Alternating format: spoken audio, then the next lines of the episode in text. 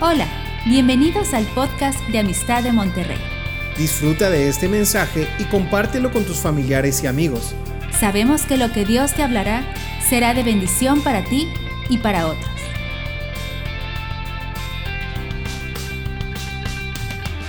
Hola, ¿qué tal? Bienvenidos al estudio de Primera de Timoteo, capítulo 1. El día de hoy continuamos con el estudio que tuvimos la semana pasada y hoy continuaremos en el versículo 12. Veíamos cómo desde el capítulo 1 el apóstol Pablo le pedía a Timoteo, que lo había estacionado ahí en Éfeso, que tuviera cuidado de los falsos maestros y de los que enseñaran diferentes doctrinas. Era una gran preocupación para el apóstol Pablo. Y veía cómo algunos se podían considerar como judaizantes que estaban llevando a la ley para que se volviera a capturar a la gente en cuanto al legalismo judío y el apóstol Pablo está hablando ahí en el primer espacio que vimos del capítulo 1 de las diferentes formas en que todos ellos infringen la ley, los, los diferentes infractores, y ellos están bajo la ley, pero los que no son infractores no están bajo la ley. O sea, porque ellos no han infringido la ley, la ley no tiene poder sobre ellos. Sin embargo, aquí ahora el apóstol Pablo, después de explicarle esto a su discípulo Timoteo, ahora apunta hacia él mismo. Empieza el apóstol Pablo a platicar un poco de su testimonio. Versículo 12 dice, le doy gracias al que me fortaleció, a Cristo Jesús, nuestro Señor, porque me tuvo por fiel poniéndome en el ministerio. El apóstol Pablo empieza a explicar ahí en esta carta, tanto a Timoteo como a los lectores, de que él estaba sumamente agradecido de que Dios lo había puesto a él en el ministerio, porque lo tuvo por fiel. Pero ahí no termina toda la historia. Pablo va a recurrir ahora para explicar el origen, la forma, el Pablo antiguo, el Saulo de Tarso, lo que él hacía antes y cómo él, dentro de todas las cosas que él hizo, Dios, dice ahí, lo fortaleció. ¿Sí? Nahum capítulo 1, versículo 7 dice, que Dios es nuestra fortaleza en el tiempo de la angustia, porque Él conoce a los que en Él confían. Y aquí el apóstol Pablo está mencionando que lo tuvo por fiel. En la primera de Corintios, ahí en el capítulo 4, dice lo siguiente, versículos 1 y 2, dice lo siguiente. Ahora pues, tengamos los hombres por servidores de Cristo y administradores de los misterios de Dios. Ahora bien, se requiere de los administradores que cada uno sea hallado fiel. La palabra fiel es una palabra muy poderosa y muy importante en la vida del discípulo, en la vida del cristiano, que está siendo formado para el ministerio. La palabra fiel habla de ser incondicionales con el Señor. Eres fiel. Decimos fiel hasta la muerte. También la palabra fiel habla de dedicación, una persona que está totalmente dedicada al Señor. También está hablando de la palabra comprometido. Ser fiel es alguien que está comprometido, como en el matrimonio. Ser fieles, el esposo, la esposa, se prometen fidelidad, ser fieles. Y es lo mismo ahora de un creyente con Cristo, ser fieles. Así como Él es fiel, yo tengo que también responder con fidelidad. Y luego también habla de consagrados. Ser fiel implica que estás totalmente consagrado a Él. No estás distraído, no estás enredado en otros asuntos, estás totalmente consagrado. Y finalmente, también ser fiel implica haber sido o ser probado en fuego. Porque ser fiel ahí es donde te vas a dar cuenta si estás o no estás en el verdadero. Vemos a Sadrach, Mesach y Abednego que el rey les obligaba a postrarse, pero ellos no aceptaron esa orden de parte del rey, porque ellos eran fieles con el Señor. Y le pusieron claramente ahí, nosotros no nos vamos a postrar ante el ídolo, oh rey. Y si el Señor nos guarda, qué bueno, y si no nos guarda, pues aún así no nos vamos a postrar ante el ídolo, porque el Señor nos lo ha pedido así. Entonces, estamos hablando de, estos jóvenes que fueron probados en fuego y salieron de la prueba del fuego. Salieron del horno. Dice la escritura que sin olor a humo, ni un cabello fue quemado, la ropa no estaba oliendo a humo. Ellos habían probado su fidelidad en la misma prueba de fuego. Así es que ser fiel también, que vamos a ser probados en algún momento dado, vamos a mantenernos fieles. Esta es parte, ¿sí? No soltamos en lo que hemos creído, somos fieles hasta la muerte ahí con el Señor. Esta es parte condicional. Y el apóstol Pablo, en el versículo 12 de Primera de Timoteo, dice esto, en el capítulo 1, porque me tuvo por fiel, me tuvo por fiel, poniéndome en el ministerio. Seguramente Pablo pasó por todas estas cosas que hemos mencionado, era un incondicional, era una persona dedicada, comprometida, consagrada, y había sido pasado por prueba, y aún así, él estaba fiel con el Señor. Estaba totalmente consagrado, enamorado del Señor. Versículo 13. Dice, habiendo yo antes sido un blasfemador, un perseguidor, un injuriador. Aquí el, apóstol Pablo se empieza a poner solo los calificativos de lo que él había sido antes. Yo había sido antes esta es una, una declaración, una persona que calumnia, una persona que miente, una persona que exagera lo que ni conoce y dice cosas. Ese es un calumniador. Yo habiendo sido un blasfemador, dice, un blasfemo, un perseguidor.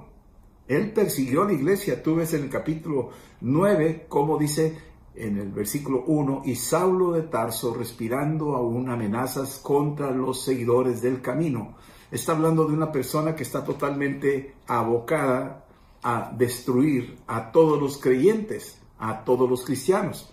En el capítulo 26 también nos dice aquí, de Hechos, en el capítulo 26 de Hechos, dice aquí, versículo 9 del capítulo 26, dice, yo ciertamente había creído mi deber hacer muchas cosas contra el nombre de Jesús de Nazaret. Así es que está diciendo lo que le está explicando a, Timoteo y lo que nos deja a nosotros como constancia es que él estaba convencido de hacer todas las cosas posibles contra el nombre de Jesús de Nazaret, lo cual también lo hice en Jerusalén.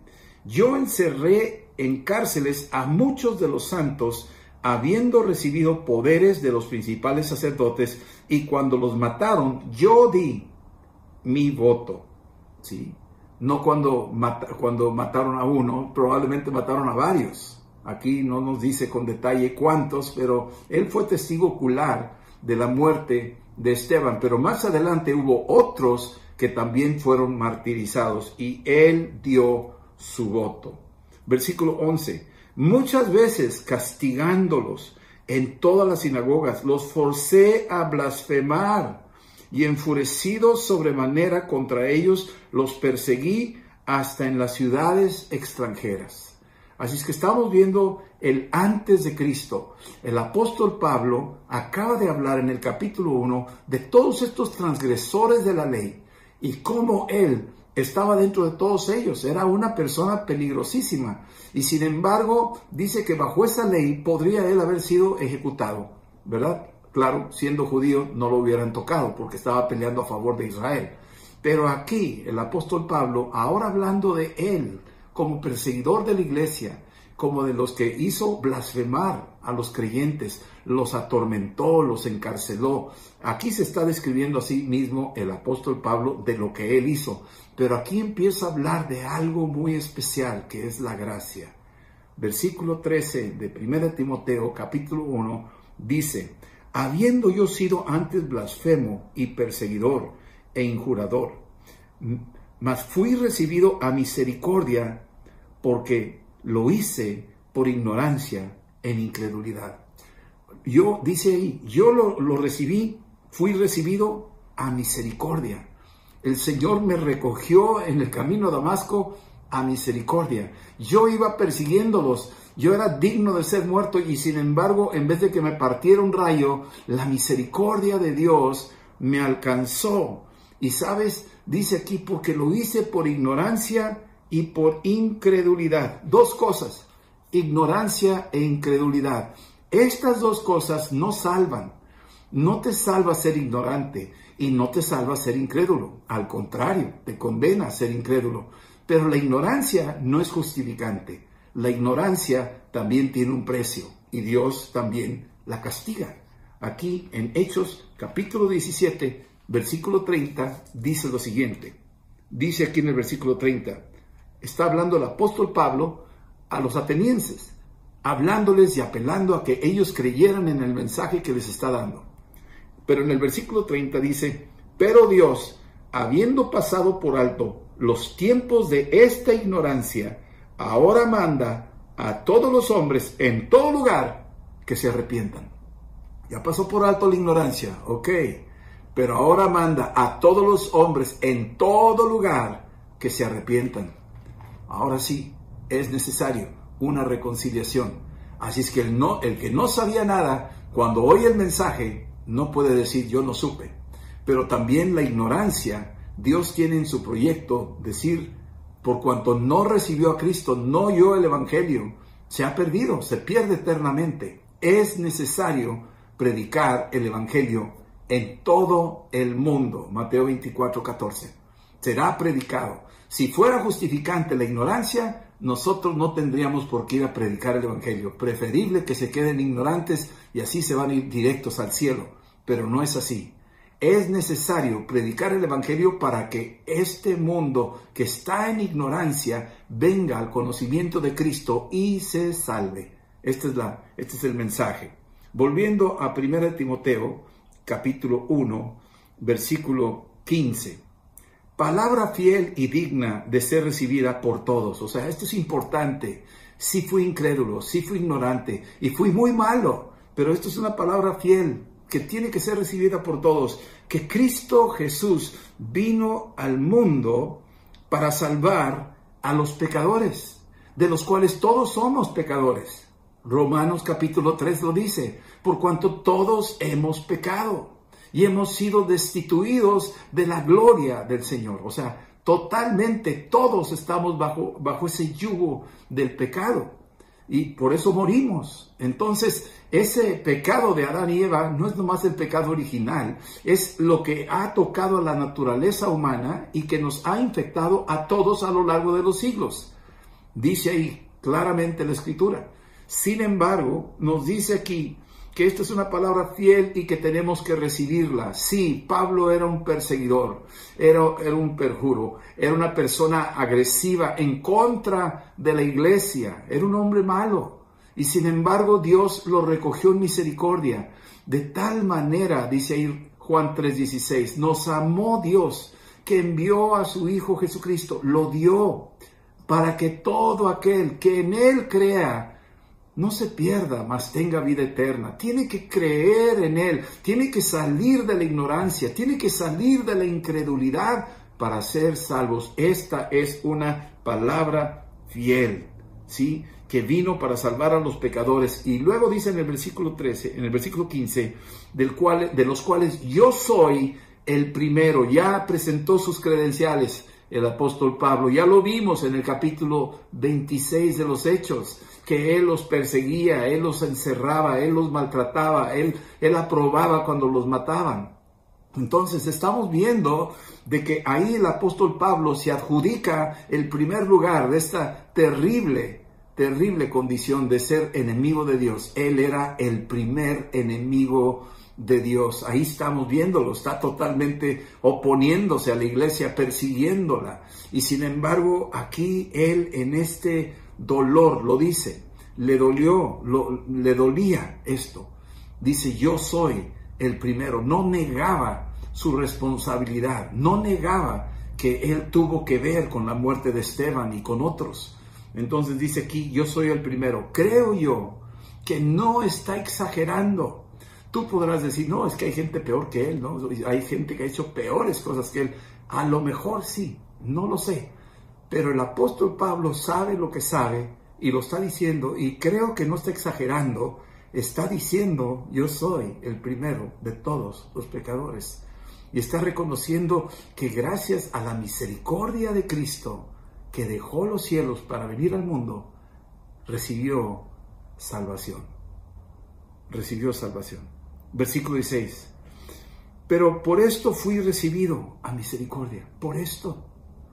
Por esto fui recibido a misericordia. Lo dijo en el versículo 14. Eh, eh, perdón, sí, lo dice en el versículo 13 y lo dice aquí ahora otra vez en el versículo 16.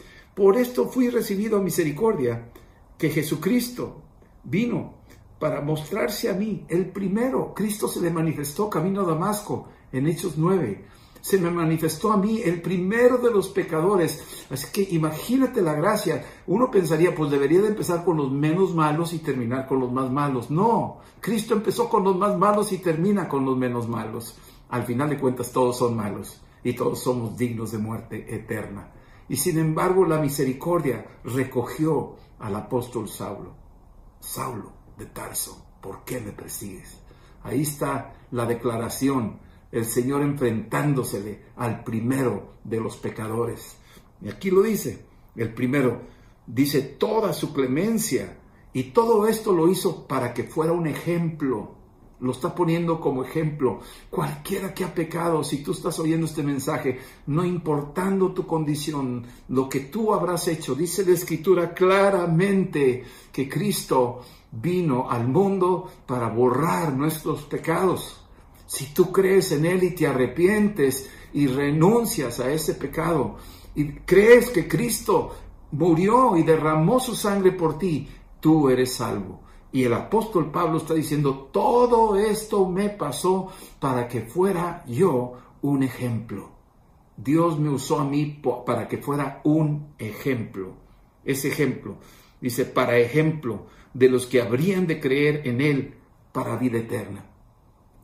Cuando alguien comparte el Evangelio, en mi caso me ha tocado compartir el Evangelio en prisiones, en muchos lugares, con gente de todo tipo, y cuando les comparto el testimonio del apóstol Pablo de las cosas que él hizo, que él era el primero de los pecadores, no me estoy disculpando, tal vez yo compito muy cerca con él, pero quiero decirles que el Señor dice claramente que si tú te arrepientes, Él borrará tus pecados los lavará y los emblanquecerá tu manto, estarás listo para entrar en la gloriosa presencia del Señor por haber creído en Jesús de Nazaret. Aquí lo dice, me puso para ejemplo de los que habrían de creer en Él para vida eterna, la vida eterna. Versículo 17, el apóstol Pablo en su declaración de la forma de quién era él antes, de cómo se encontró por la misericordia, cómo lo, lo recibió la misericordia, la clemencia del Señor, y cómo a él lo pone de ejemplo para que todos crean eh, que Dios es amor, que Dios quiere salvar al hombre, que el hombre tiene que arrepentirse y voltear al Señor, lo puso de ejemplo.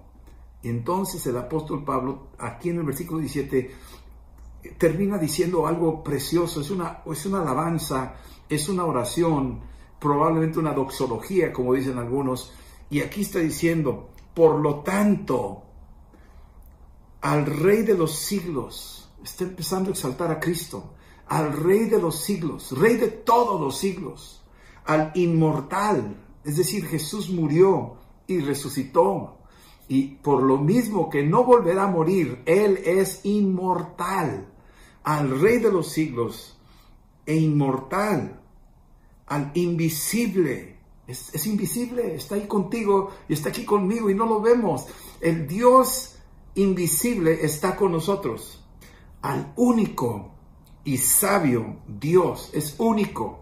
Los demás dioses son minúscula. Este es el verdadero Dios, el Dios de Abraham, de Isaac y de Jacob, al Padre, al Hijo y al Espíritu Santo, al único y sabio Dios. Solo a Él sea el honor y gloria por los siglos de los siglos.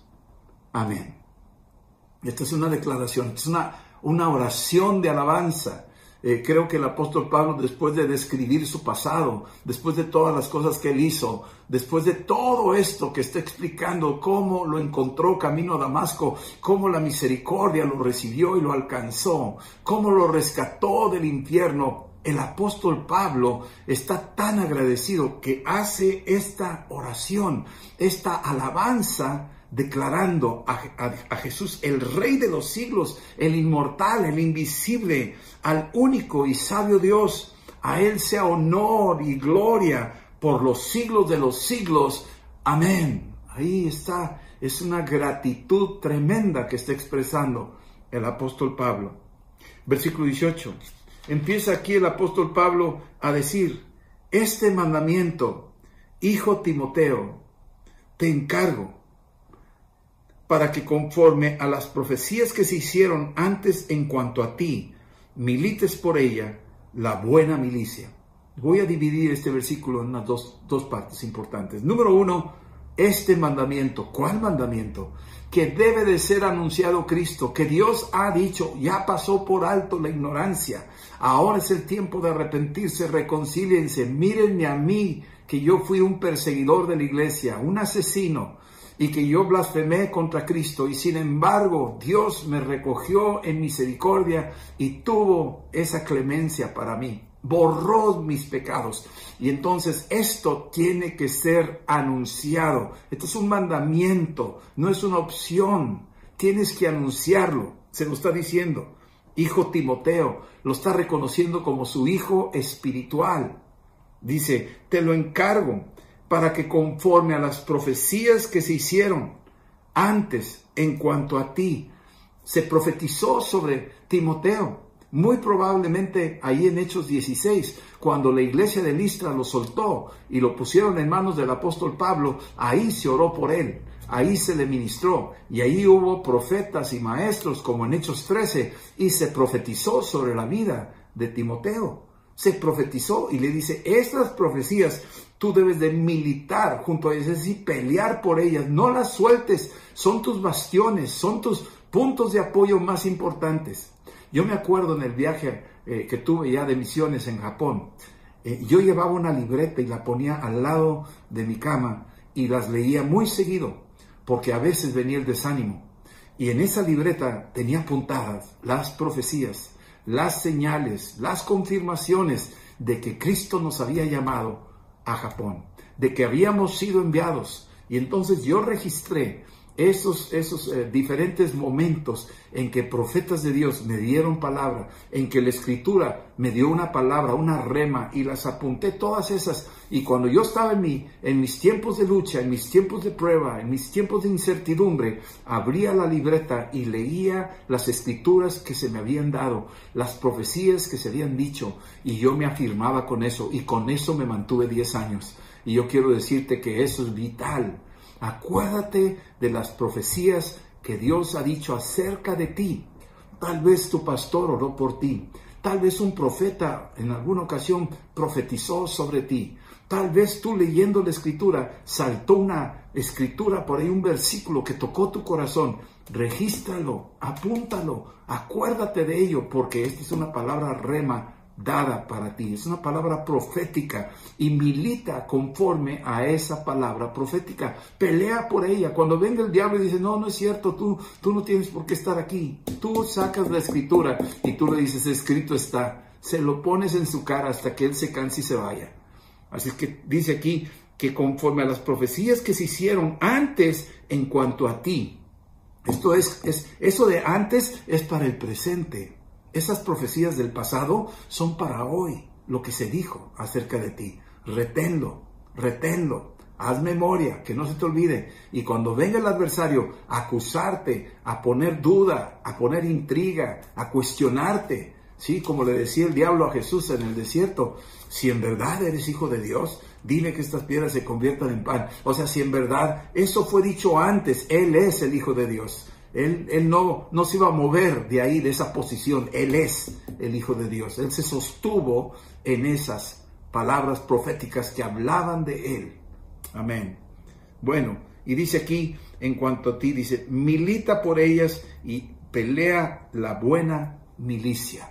Es una buena milicia. Sostente en la palabra profética y es una buena milicia. Más adelante, en segunda de Timoteo, en capítulo 4, habla de la buena batalla. pero esto es una buena milicia, es, es, es, es, un buen ejército, estás en el mejor equipo de guerra que va a ganar las batallas, no tienes por qué dudar nada, la escritura te respalda, el Espíritu Santo te respalda, Jesús te, te respalda, tú estás bajo la, la gracia del Dios Todopoderoso que está a tu favor. Bien, versículo 19, mantén la fe, manteniendo la fe Tienes que mantener la fe. Tu fe va a ser probada. Tu fe va a estar pasando por continuas luchas.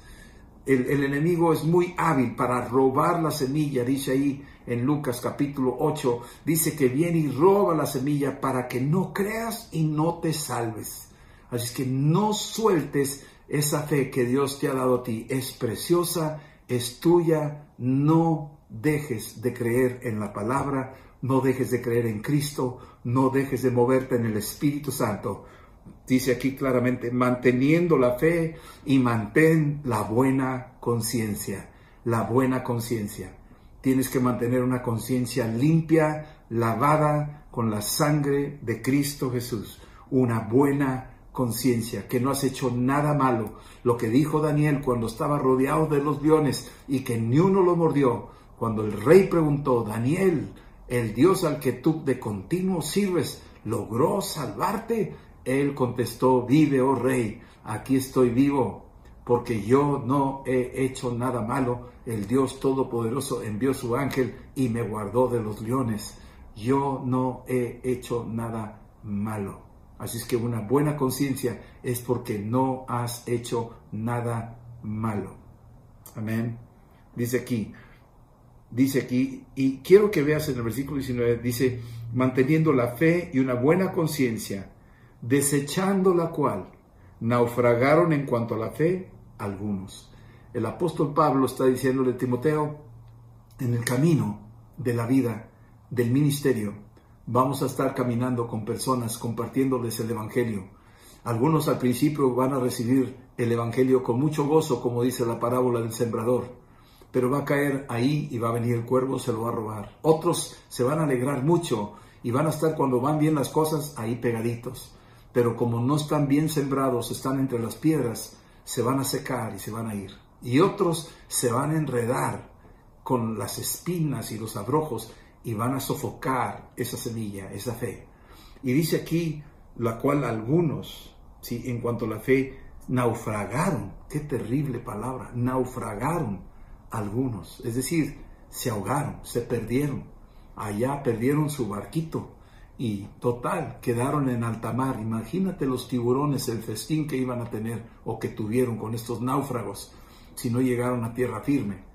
Pero en el versículo 20 nos describe algo muy interesante y te dice lo siguiente, de los cuales esos náufragos, dice, Himeneo y Alejandro, Himeneo y Alejandro eran dos seguidores, dos pseudodiscípulos, Himeneo y Alejandro, a quienes entregué a Satanás para que aprendan a no blasfemar. Hace unos versículos leíamos cómo el apóstol Pablo dice que él era un blasfemo.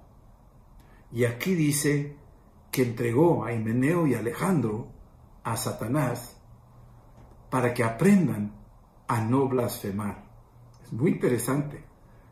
Y tú dices, ¿y de qué se trata eso de que lo entregó a Satanás? Bueno, para empezar, nosotros no jugamos con eso, no andamos entregando a Satanás a nadie. Pero el apóstol Pablo está dejando entrever algo muy importante. Cuando el apóstol Pablo perseguía a los cristianos camino a Damasco, le vino una luz que lo dejó ciego tres días. Él no sabía cuántos días iba a quedar ciego. Se aterrorizó de la gloriosa luz, de la voz que le habló. estuvo tan acogido, tan abrigado, tan aterrorizado de ese manto de terror y de miedo que le pasó ahí camino a Damasco, que se quedó él ahí porque se enfrentó con el Dios verdadero. Y en ese proceso, porque la palabra para que aprendan es una palabra de proceso, es una palabra que aún guarda un hilo de esperanza de que probablemente con esto va a cambiar. Y el apóstol Pablo se puso a orar y a ayunar los días que estuvo ciego. y vio en visión que venía Ananías, dice en el capítulo 9 de los Hechos, que oró por él y recobró la vista. Cuando recobró la vista, se acabó su ceguera, se acabó su miedo, se acabó su, su ansiedad, su angustia, porque él no sabía cuánto iba a durar esto. Aquí, a estos dos, Himeneo y Alejandro, el apóstol Pablo está diciendo, ustedes, por cuanto naufragaron en la fe, conociendo, lo negaron, ahora va a venir sobre ustedes algo peor. Satanás va a venir sobre ustedes. ¿Qué quiere decir eso? Se salieron de la cobertura, se salieron de la protección. Y por cuanto se han salido, allá te están esperando los leones, allá te están esperando y te van a hacer trizas. Así es que ya no estás bajo esta cobertura, vas solo. Te entregamos para que aprendan allá y acaso a lo mejor, clamando a Dios, Dios los recoja en misericordia y los reinstale. Van a venir un poquito rasguñados y mordidos, pero se van a reinstalar probablemente. Pero este es el proceso. Así es que cuando se salen de la cobertura, es una autoentrega a las garras del adversario. Y el adversario viene y lo hace trizas y lo hace pedazos, porque el enemigo no conoce misericordia. Y muchas veces hay oportunidad para arrepentirse y volver. Pero hay otros que ya no hay remedio y son perdidas eternamente. Así es que quedó aquí esto mencionado. En el, en el segundo libro de Timoteo, todo el libro de Timoteo, la segunda epístola escrita por el apóstol Pablo, vamos a descubrir cuatro parejas, cuatro parejas de gente ingrata, entre los cuales están Himeneo y Alejandro. Los vamos a ver en, en, la segunda epístola. Cuando lleguemos ahí, se los voy a mencionar. Y esos cuatro, esas cuatro parejas, yo le llamo las cuatro parejas de ingratos. Ingratos. Haber conocido el Evangelio, haber conocido las misericordias y el poder de Dios, probablemente probaron las riquezas venideras que Dios les concedía ver milagros, sanidades y cosas por el estilo, y despreciaron todo y lo perdieron. Bueno, aquí tenemos estos dos casos. Aquí el apóstol Pablo le está diciendo a Timoteo, estos, esto es solamente un ejemplo, y yo te lo dejo como un mandamiento. Por favor, no permitas que nadie venga a enseñar una doctrina diferente. Es un mandamiento, es una orden vigila la sana doctrina, cuídate de los falsos pastores, falsos profetas, falsos apóstoles, falsos maestros, cuídate de ellos. Esta es la advertencia que le está dando el apóstol Pablo a Timoteo. Vamos a concluir aquí y vamos a orar. ¿sí? Pedirle al Señor esto, esta gracia, esta gracia donde dice, fui recibido a misericordia. Que Dios también nos reciba a nosotros a misericordia. Yo declaro que ya lo hizo, pero yo sé que sus misericordias son nuevas cada mañana. Grande es su fidelidad. Y también animarte a que tú seas fiel. Sí, porque me tuvo por fiel. Así es, que tú y yo seamos fieles con el Señor, fieles con su palabra. Ok, vamos a hacer esta oración y invitar a Cristo a nuestro corazón. ¿sí? Y decirle, Señor Jesús, yo te doy gracias por enviar a tu Hijo Jesucristo, Padre, a salvarme, a morir por nosotros en la cruz. Y por medio de su sangre nos limpias de todo pecado. Si el apóstol Pablo le perdonaste tantas terribles cosas que él hizo, Señor, yo creo que a mí también me puedes perdonar. Te creo a ti. Yo reconozco el ejemplo de Pablo, cómo lo usaste cómo lo lavaste, cómo lo restauraste, cómo lo transformaste y lo pusiste en el ministerio. Quiero pedirte que hagas conmigo lo mismo. Díselo, haz conmigo lo mismo. Perdona mis pecados y lléname de tu Santo Espíritu. Yo te recibo como mi Señor y mi Salvador. Y repite esta oración conmigo. Al Rey de los siglos al inmortal, invisible, al único y sabio Dios, sea honor y gloria por los siglos de los siglos. Amén. Amén. El Señor les bendiga y seguimos adelante con el estudio de la primera epístola de Timoteo la próxima semana. Nos veremos después. Esperamos que este mensaje te ayude en tu vida diaria. No olvides suscribirte y seguirnos en nuestras redes sociales. Somos familia amistad.